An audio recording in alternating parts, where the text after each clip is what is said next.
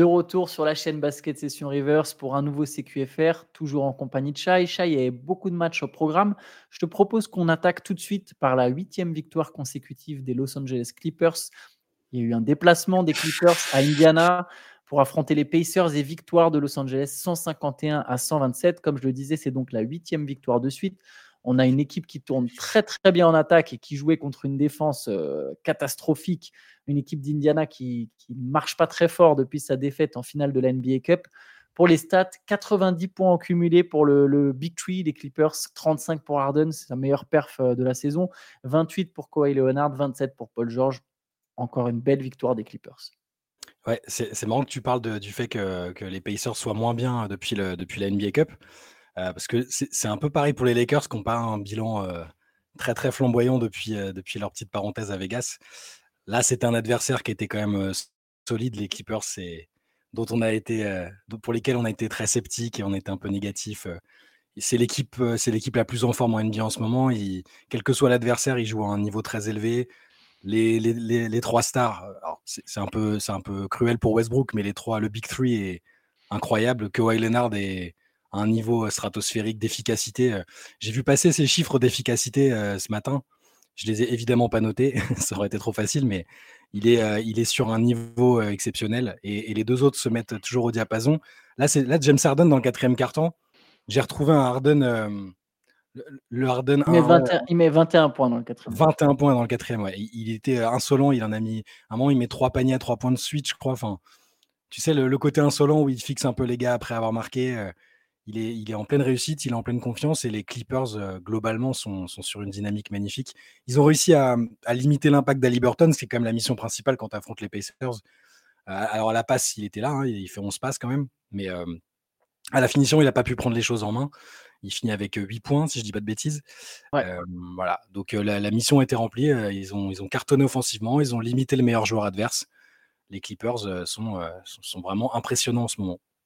Ouais, d'ailleurs, c'est James Harden a joué 16 matchs sans Russell Westbrook, donc en étant seul dans le 5 majeur. Sur ces 16 matchs, c'est 13 victoires de Los Angeles. Et il y a des succès contre Sacramento, contre Denver, contre Golden State, euh, contre les Knicks, contre Dallas, contre New Orleans. Enfin bref, il y, a, des succès quand même assez probants. L'équipe tourne beaucoup mieux en attaque. Euh, de toute façon, on disait dès le départ, mais les quatre ensemble, c'est pas possible pour des questions de spacing. Là, James Harden, en plus, il commence à se mettre en forme physiquement parce que évidemment, il n'a pas eu de préparation parce qu'il a encore une fois demandé son transfert. Il est arrivé hors de forme. Là, ça y est, il est dans le rythme. Je pense qu'il est bien dans sa tête, bien dans ses baskets. Il est seul aux commandes. Évidemment, il contribue à faire tourner les autres, mais ça, ça pour moi, c'était une évidence. Tu vois, de la même manière qu'il le faisait au Nets, euh, pour, Kevin Durant et, et, Kyrie Irving, bah là, il le fait aussi. Euh, il a ses moments, il a ses moments pour lui de scoring, et il a les moments aussi où il sert Kawhi Leonard et Paul George. Il y a beaucoup, beaucoup d'espace là maintenant dans, dans, cette configuration. Ça profite aussi vachement à Kawhi. Tu parlais de son efficacité. Bah, c'est un joueur qui profite pleinement de la présence d'Arden. Euh, il a beaucoup d'espace pour opérer. Il y a beaucoup d'attaques vers le cercle. Les Clippers marquent beaucoup de paniers dans la raquette. bah voilà, on a une équipe qui en attaque est injouable j'ai évidemment pas pensé à regarder leur, leur stat offensive sur les 8 matchs, mais ça doit être absolument incroyable. Ils ont, ils ont tapé des pointes à 144 points, là 151. Pour une équipe qui est censée être défensive à la base, ça te donne du basket complet. Quoi. Ouais, et puis l'adresse, l'adresse est folle. Hein. Je, je, parlais de Kawhi, il chute encore à 12 sur 18 avec euh, une impression de facilité. Euh, toujours, je parle beaucoup de l'impression visuelle qui est, qui est, qui est moins compliqué à, à, invoquer que les stats au moment de parler c'est, il, est, impressionnant et toute l'équipe tourne bien. Tu parlais d'Arden, moi j'étais.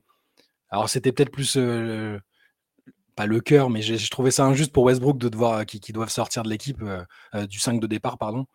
Force est de constater que c'était la meilleure, c'était la meilleure solution et là l'équipe tourne très très bien. même là, Norman Powell en sortie de banc, je l'ai trouvé bien.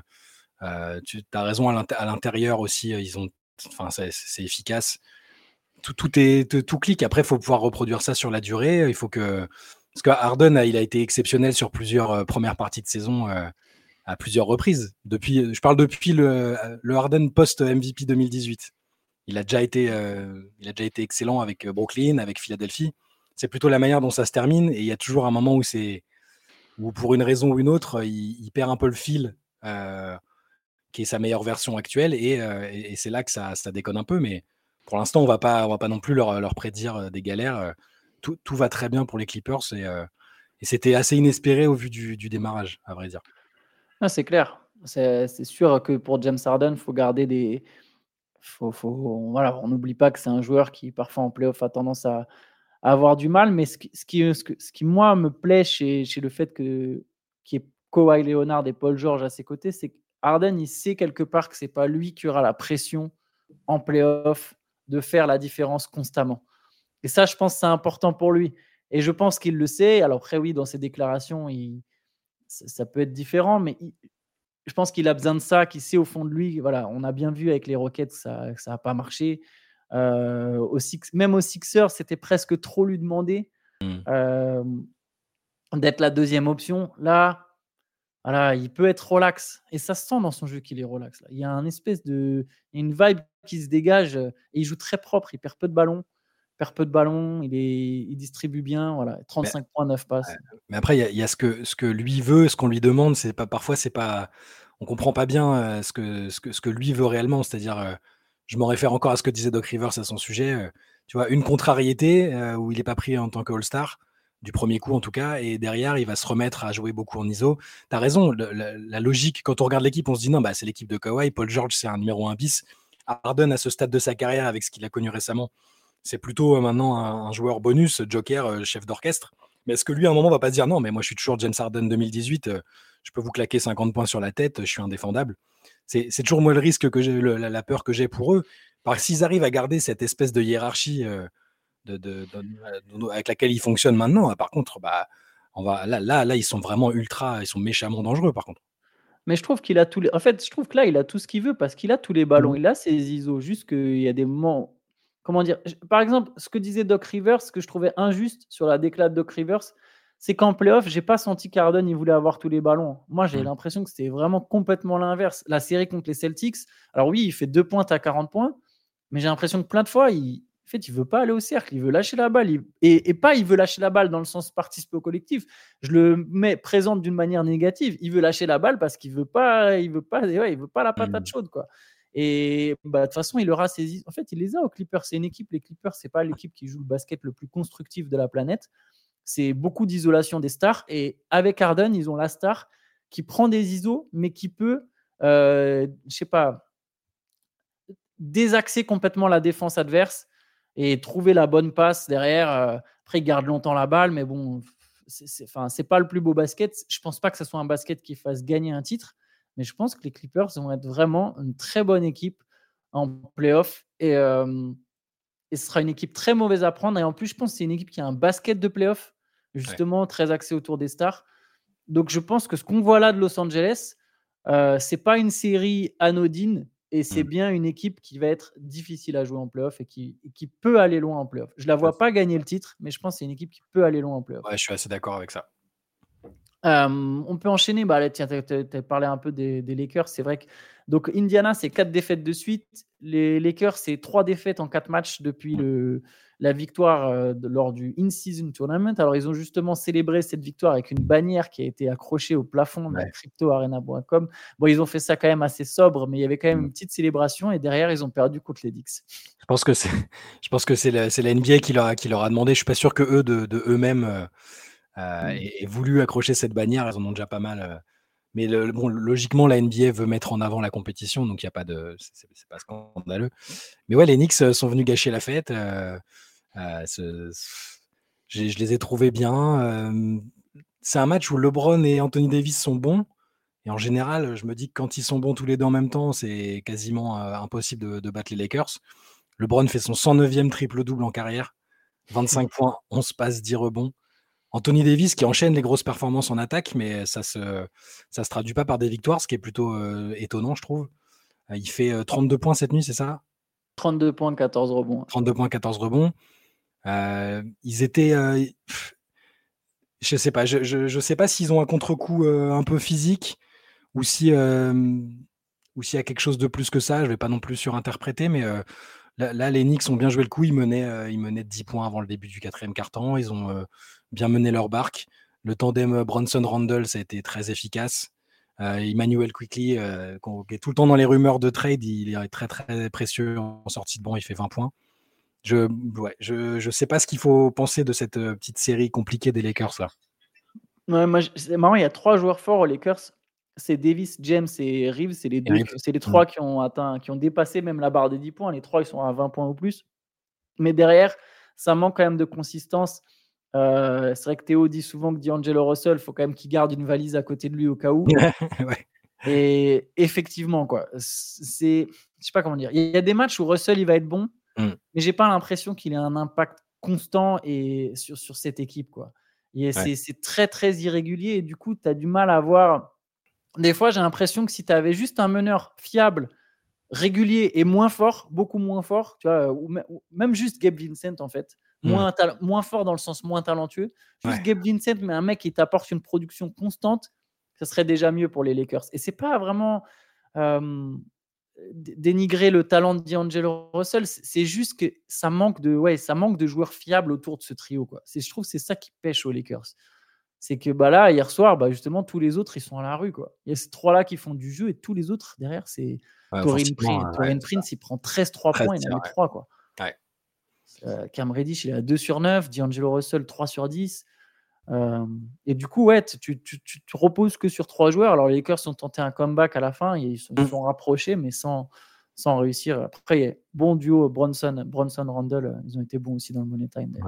C'est ça qui un peu ah, inquiétant. On va pas, des, les saisons sont longues, des séries de 4, 5, 6 matchs euh, ne veulent pas forcément dire grand chose, mais dès qu'il y a une équipe un peu solide, un peu robuste comme, euh, comme New York, voir les Lakers perdre avec LeBron et Davis plutôt, plutôt performants, c'est pas, pas très rassurant. Et tu as raison pour D'Angelo qui, tour à tour, va sortir un match calibre, j'allais dire All-Star, ça a déjà été un All-Star, c'est un, très bon joueur, mais je suis d'accord qu'il leur faut peut-être un meneur plus gestionnaire aussi, plus de bouteilles. C'est un joueur qui est là depuis quelques années maintenant, hein, mais ouais, un, vétéran. Gabe Vincent, je sais pas, je, sais pas quelle est la timeline pour son retour. Je l'ai vu sur un, échauffement d'avant-match il n'y a pas si longtemps.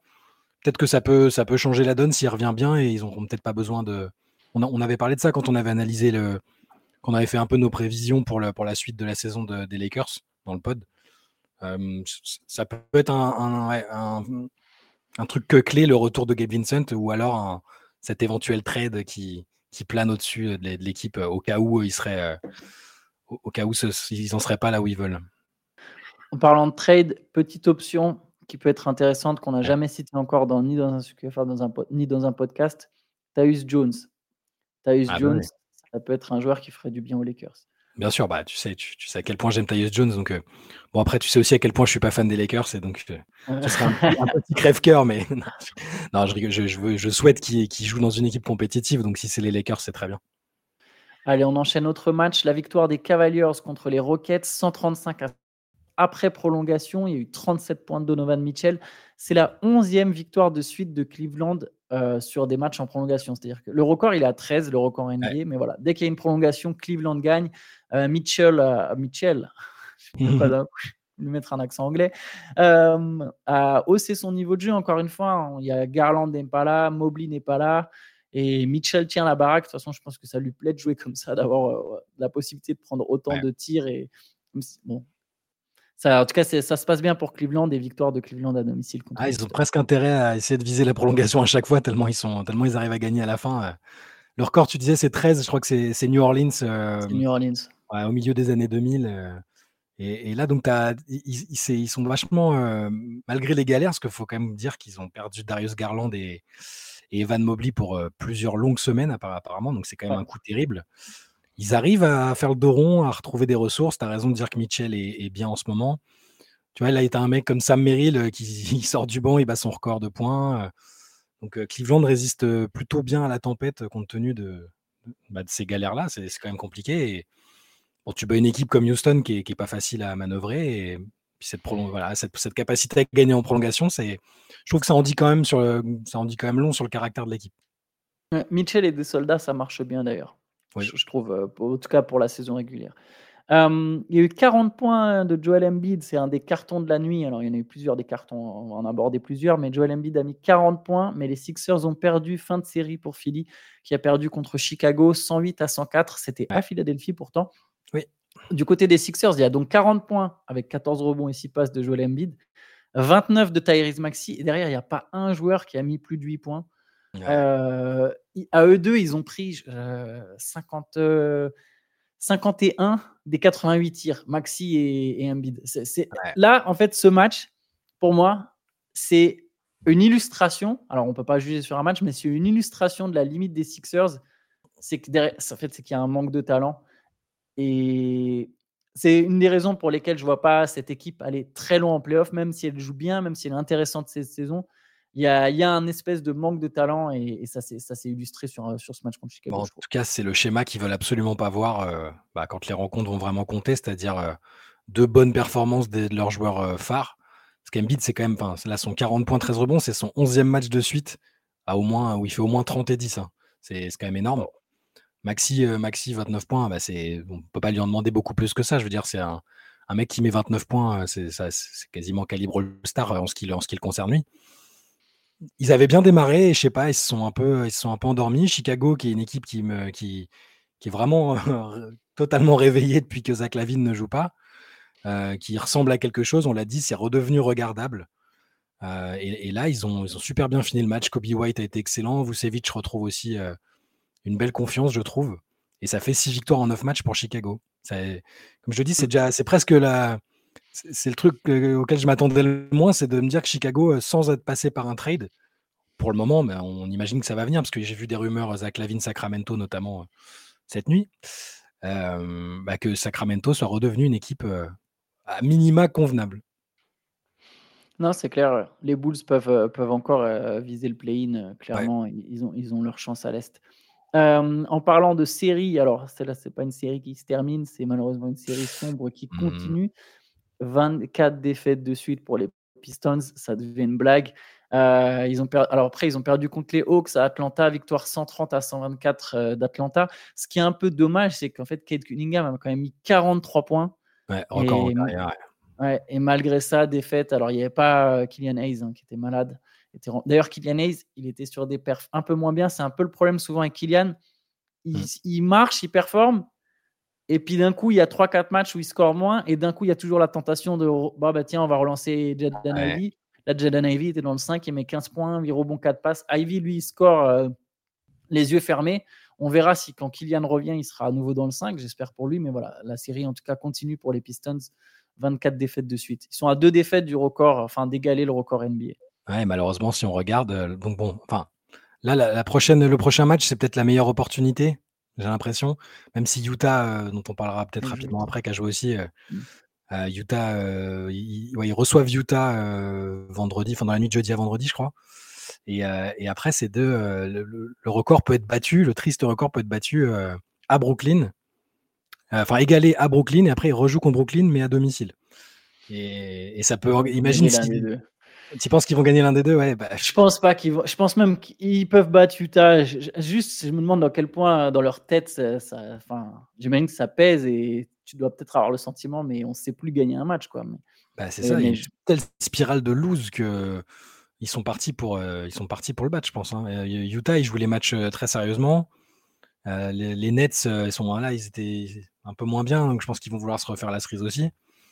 Moi, je, miserais, je miserais sur un record, honnêtement. On verra. Moi, je pense qu'ils vont. Moi, je pense.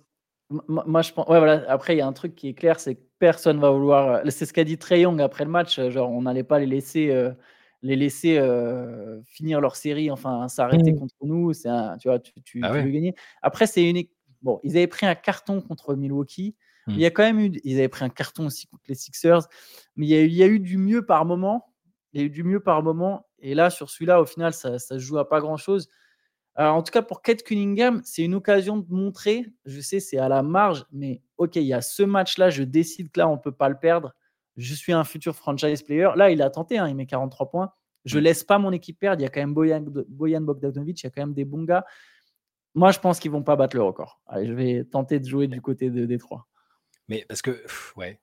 Euh, J'espère pour eux en tout cas. Moi, je t'avoue que je, pensais que ce serait peut-être cette nuit parce qu'Atlanta est vraiment pas dans une bonne euh, dynamique non plus. Tu as l'impression qu'il y a Triangle qui fait des bonnes stats et que le reste, ça ne clique pas. Triangle qui fait encore un bon match d'ailleurs hein, pendant la victoire. 37 et 31 points, 15 passes. 31 et 15, ouais. Mais je pensais que ce serait peut-être cette nuit. Là, je, suis un peu plus sceptique, mais on verra, on va suivre. Ça va être, c'est une des storylines des prochains jours. Allez, on enchaîne avec les autres matchs. Victoire de Minnesota à Miami, 112-108. c'est quand même, même s'il manque du monde. Alors, il y a Tyler Hero était présent, il a mis 25 points. Jimmy Butler était là. Bam Adebayo était là. Adebayo, et Hero faisaient leur retour dans le 5-7 ouais et malgré. D'ailleurs, la fameuse théorie, est-ce que le hit ne joue pas mieux sans Tyler Hero et... Je dis ça pour embêter Théo. Et Minnesota l'a emporté donc à l'extérieur, donc ça reste quand même une grosse victoire. C'est la 20e en 25 matchs pour Minnesota. 32 points d'Anthony Edwards. Euh, les Timberwolves ont remonté quand même 17 points. Hein. Il y avait, ils avaient 17 points de retard et ils ont remonté tout ça et ils l'ont emporté notamment dans le quatrième quart-temps. voilà, Minnesota qui rejoint Boston en tête. C'est ça. Leur première mi-temps, c'était une cata. Ils étaient méconnaissables. C'était pas du tout l'équipe qu'on voit depuis le début de la saison. Et après, ils ont réutilisé les ingrédients qui font leur succès depuis le début, c'est-à-dire euh, une super défense, beaucoup d'efficacité. Et, euh, Anthony Edwards a, réussi un bon finish.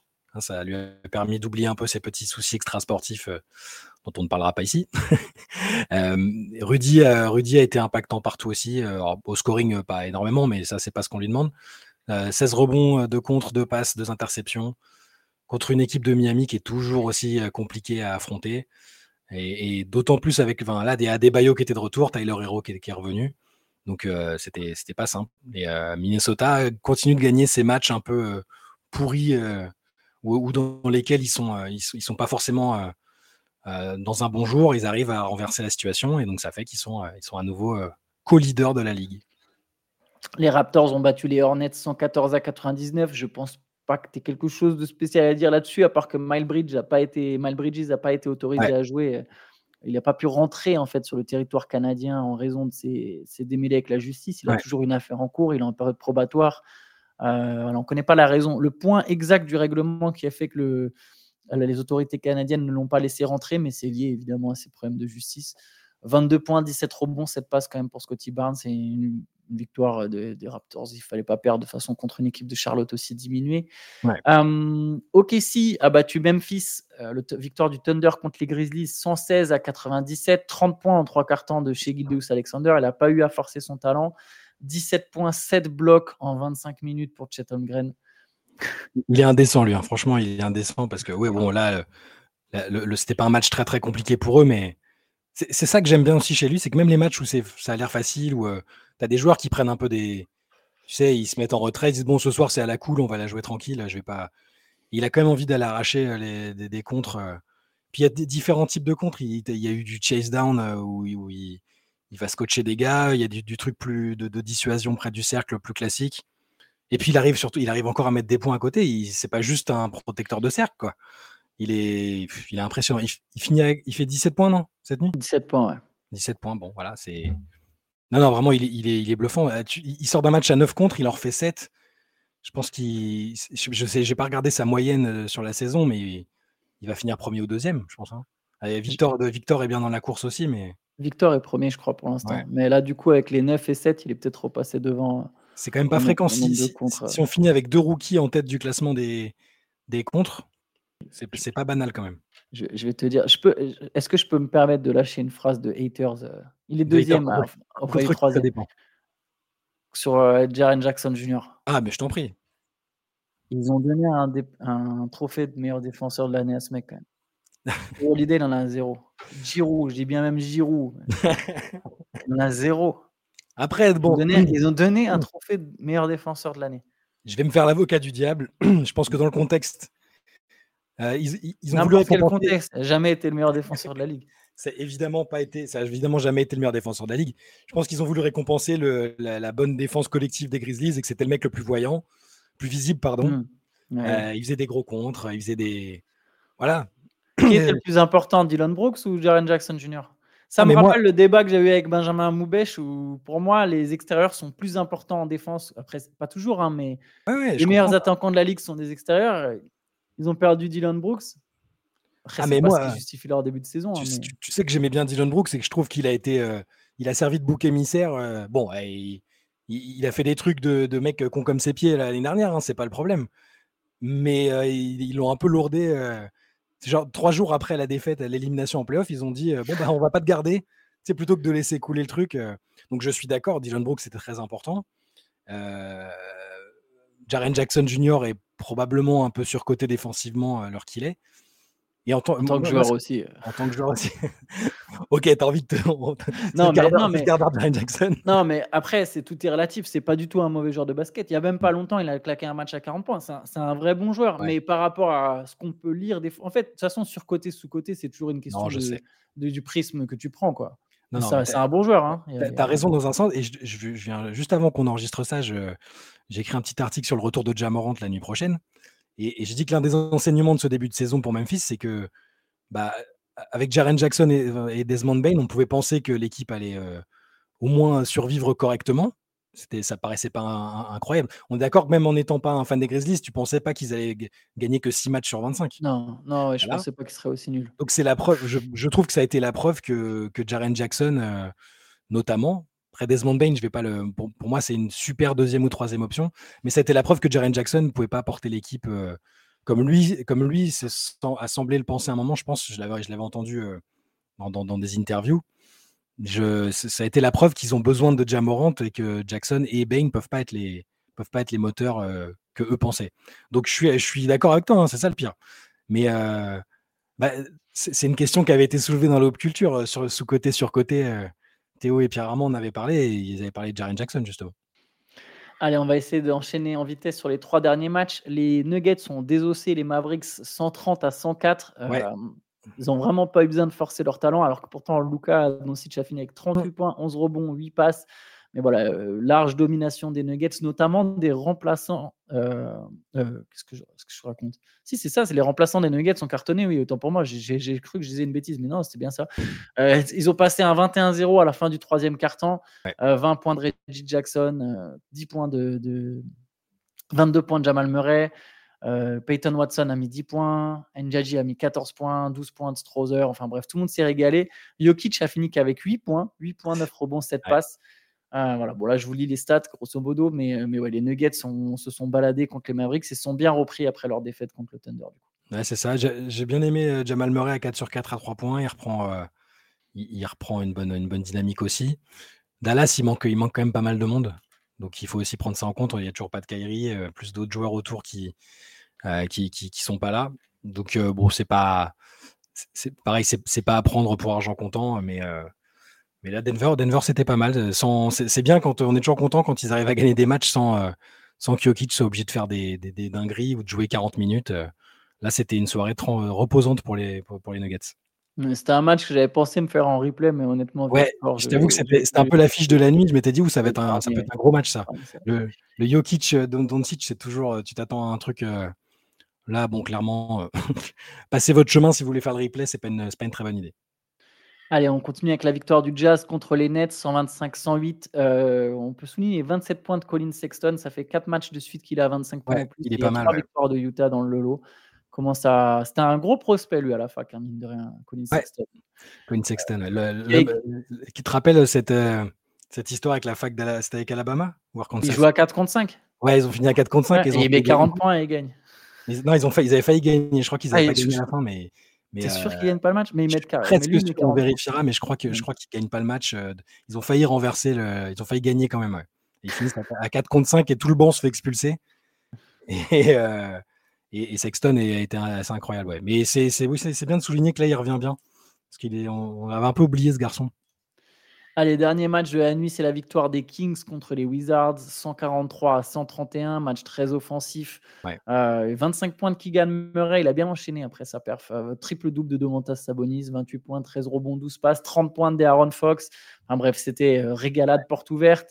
on peut souligner les 11 points de Bilal Koulibaly en sortie de banc, 11 points, 4 rebonds.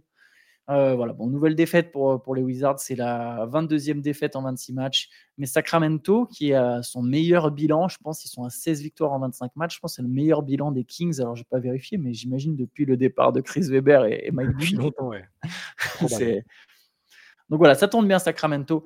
Euh, on a fait long pour CQFR, il y avait beaucoup de matchs. On se retrouvera demain pour un nouveau CQFR, mais ce soir, il y aura aussi la late session, évidemment, à partir de 23h. J'essaierai d'être à l'heure. Je mangerai peut-être après la lecture.